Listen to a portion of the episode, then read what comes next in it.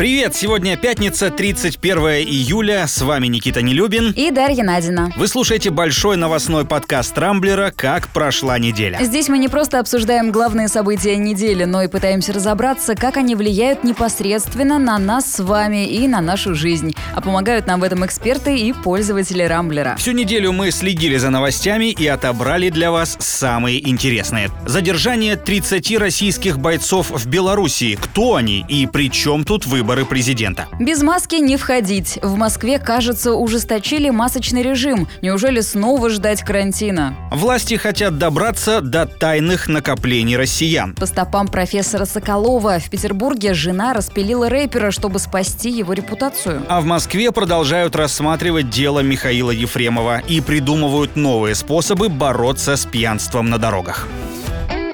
Ну что, начнем с главного скандала недели. 29 июля в Беларуси задержали три десятка россиян. Власти называют их представителями частной военной компании «Вагнера» и подозревают в подготовке массовых беспорядков в Беларуси. Следственный комитет страны говорит, что в Беларуси еще как минимум 200 боевиков, и якобы связаны все они с оппозиционными политиками Сергеем Тихановским и Николаем Статкевичем.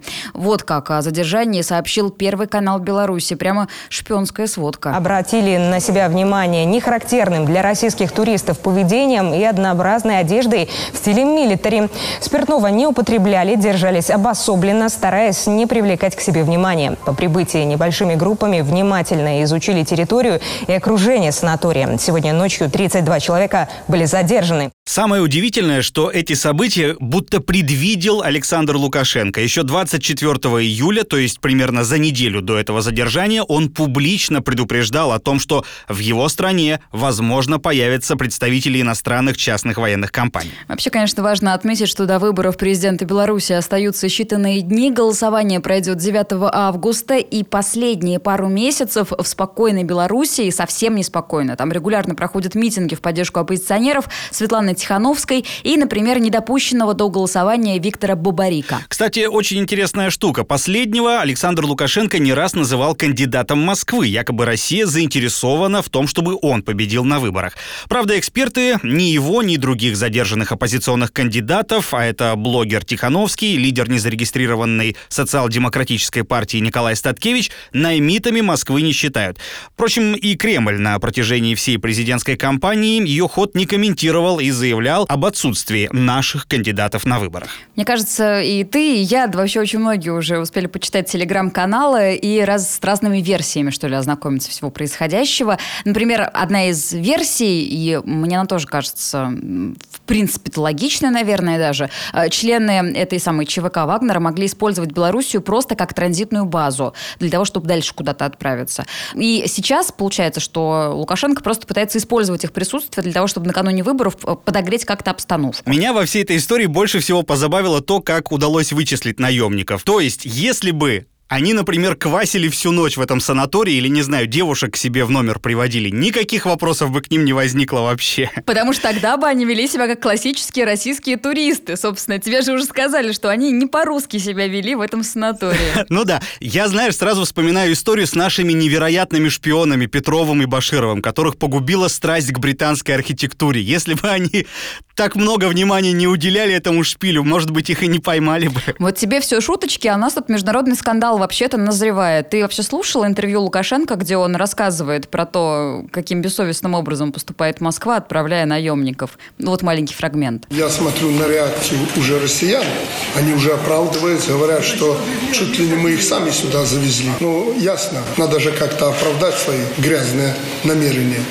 Поэтому очень просил бы, чтобы в этой ситуации и с этим фактом было все предельно откровенно и честно. Ну, надо сказать, что я э, не очень верю во все эти речи. Ну, правда. Не верю я, что прям такая кошка э, огромная пробежала между Москвой и Минском. И в целом вот еще одна популярная конспирологическая теория заключается в том, что Москва с Минском договорились, чтобы весь этот скандал организовать, и для того, чтобы как-то повлиять на белорусскую общественность. Там же митинги проходят, мы уже говорили. И вот в четверг один из самых массовых в истории Беларуси, говорят, прошел митинг. 30 30 тысяч человек собрались в поддержку Светланы Тихановской, а это главный оппозиционный кандидат сейчас на выборах. То есть ты думаешь, маскарад разыграли просто для того, чтобы Лукашенко публично его урегулировал, все разрулил и набрал себе политические очки? Я думаю, что в наше время может быть все что угодно. Но меня больше интересует другое. Мне интересно, как вот эти 33 мужика, которые жили там под Минском на этой даче или где там в санатории, как они вообще попали в Белоруссию? У нас авиасообщение закрыто, э, значит, э, через границу никак не пробиться, а они 33 человека и еще 200 каких-то тайных наймитов туда проникли. Как? Российские шпионы самые шпионистые шпионы. Что тут еще скажешь? На этой неделе россиян заставили вспомнить о существовании коронавируса. После того, как в Москве и других регионах начали одно за другим снимать ограничения, граждане само собой расслабились. Про маски и тем более перчатки со временем забыли, хотя раньше без них не пускали, скажем, в магазин или аптеку. Меня сегодня, кстати, не пустили в магазин, пришлось купить. Ну, кстати, и два дня назад Владимир Путин впервые с момента голосования по поправкам в Конституцию выступил со срочным телеобращением. По его словам, ситуация с коронавирусом остается сложной, может качнуться в любую сторону, ну и расслабляться и забывать о мерах безопасности пока не стоит. Ну, не знаю, как в других регионах, но в Москве на призывы президента отреагировали почти мгновенно. Лично я тоже столкнулся с этим уже вчера. Каюсь, зашел в продуктовый магазин без маски и перчаток, хотя маску все-таки стараюсь надевать, но вот тут забыл дома.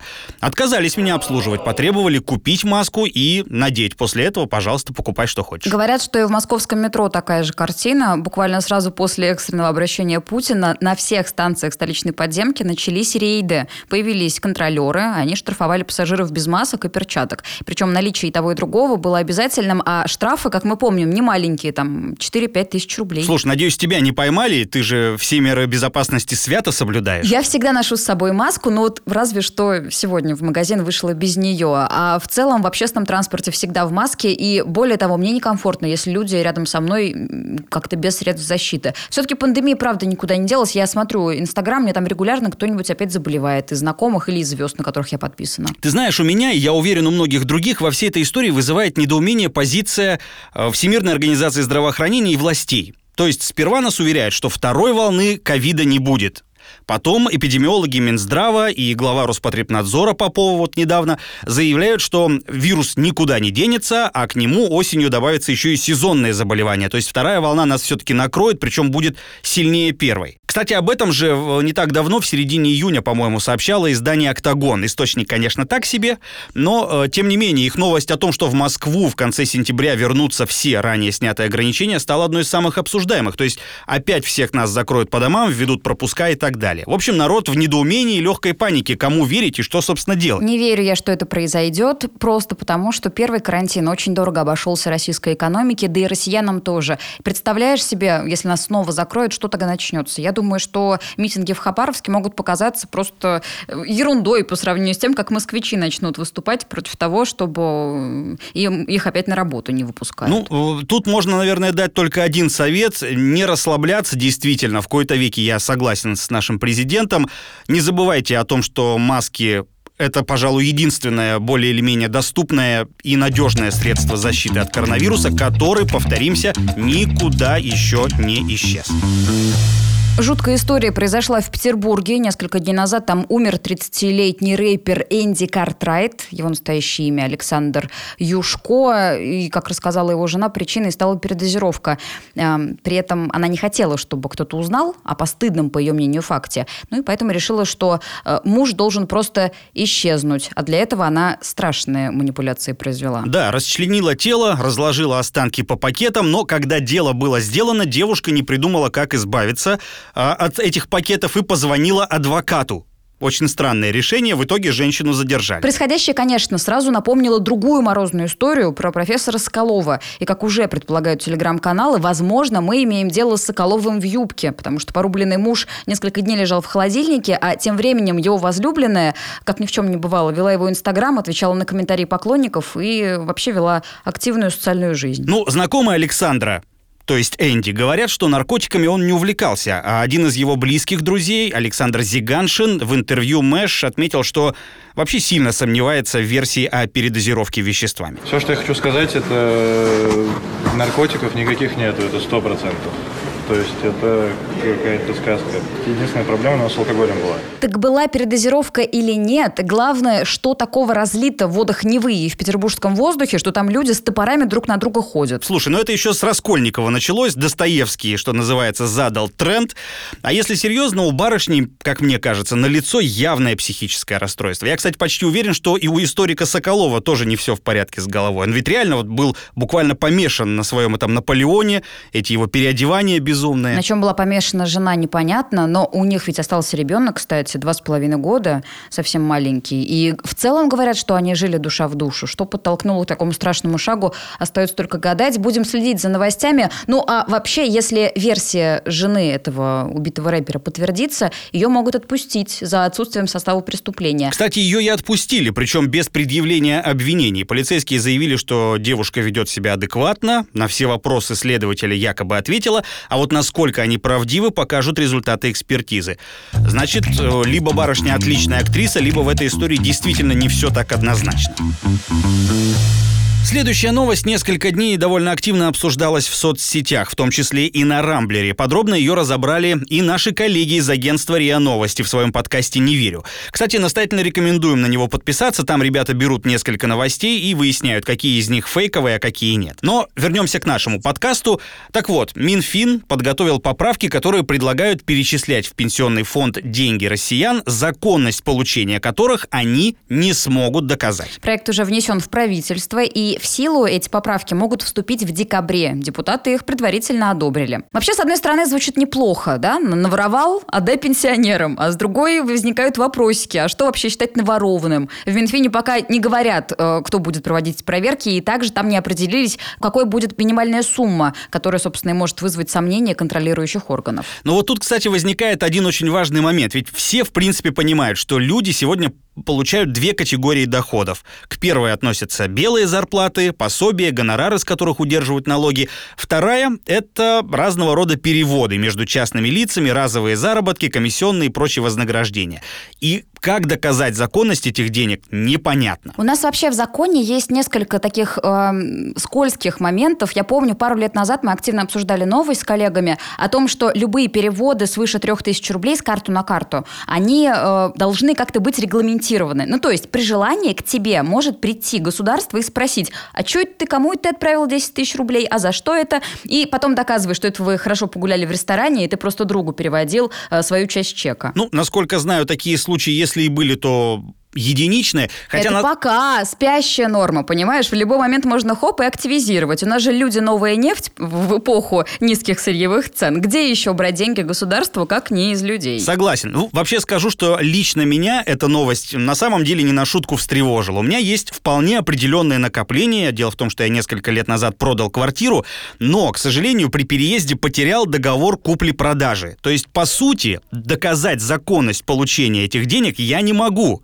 Они пока что лежат у меня в банках на разных счетах, но я теперь на самом деле всерьез задумался над тем, чтобы от греха подальше их снять, прежде чем этот законопроект одобрят. Говорят эксперты, что якобы это нас вообще не коснется, что это все против всяких там чиновников недобросовестных, и, мол, тебе с твоими деньгами от квартиры волноваться не о чем. Но я бы все равно волновалась, кстати, потому что если бы у нас, правда, государство активно боролось с нечистоплотными чиновниками, то э, мы бы как минимум ратифицировали э, 20-ю статью Конвенции Конвенции ООН о противодействии коррупции. А в России ее, кстати, до сих пор так и не приняли. Соответственно, э, если с кем-то и будет бороться государство, то, возможно, э, не с теми, кто наворовал, а вот с теми, кто переводит друг дружке деньги или теряет договоры купли-продажи на квартиру. Слушай, я, кстати, не знаю, на фоне этих новостей россияне бросились массово как-то снимать деньги со счетов? Или они это сделали еще в первую волну, когда стало известно о первой волне пандемии? Я помню мартовскую новость о том, что у россиян вообще нет накоплений, поэтому, возможно, там и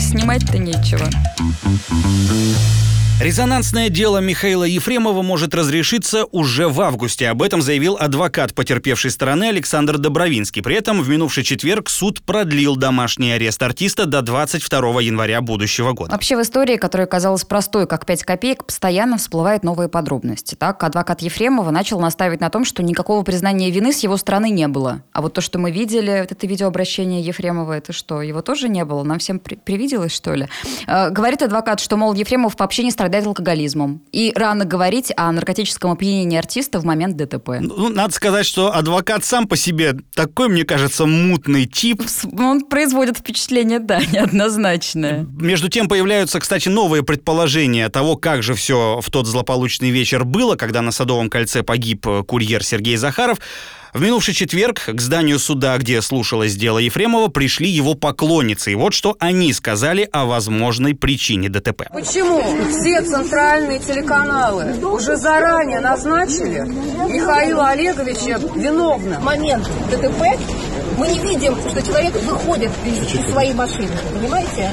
Мы знаем, что была информация, что было покушение в его машине, его душили.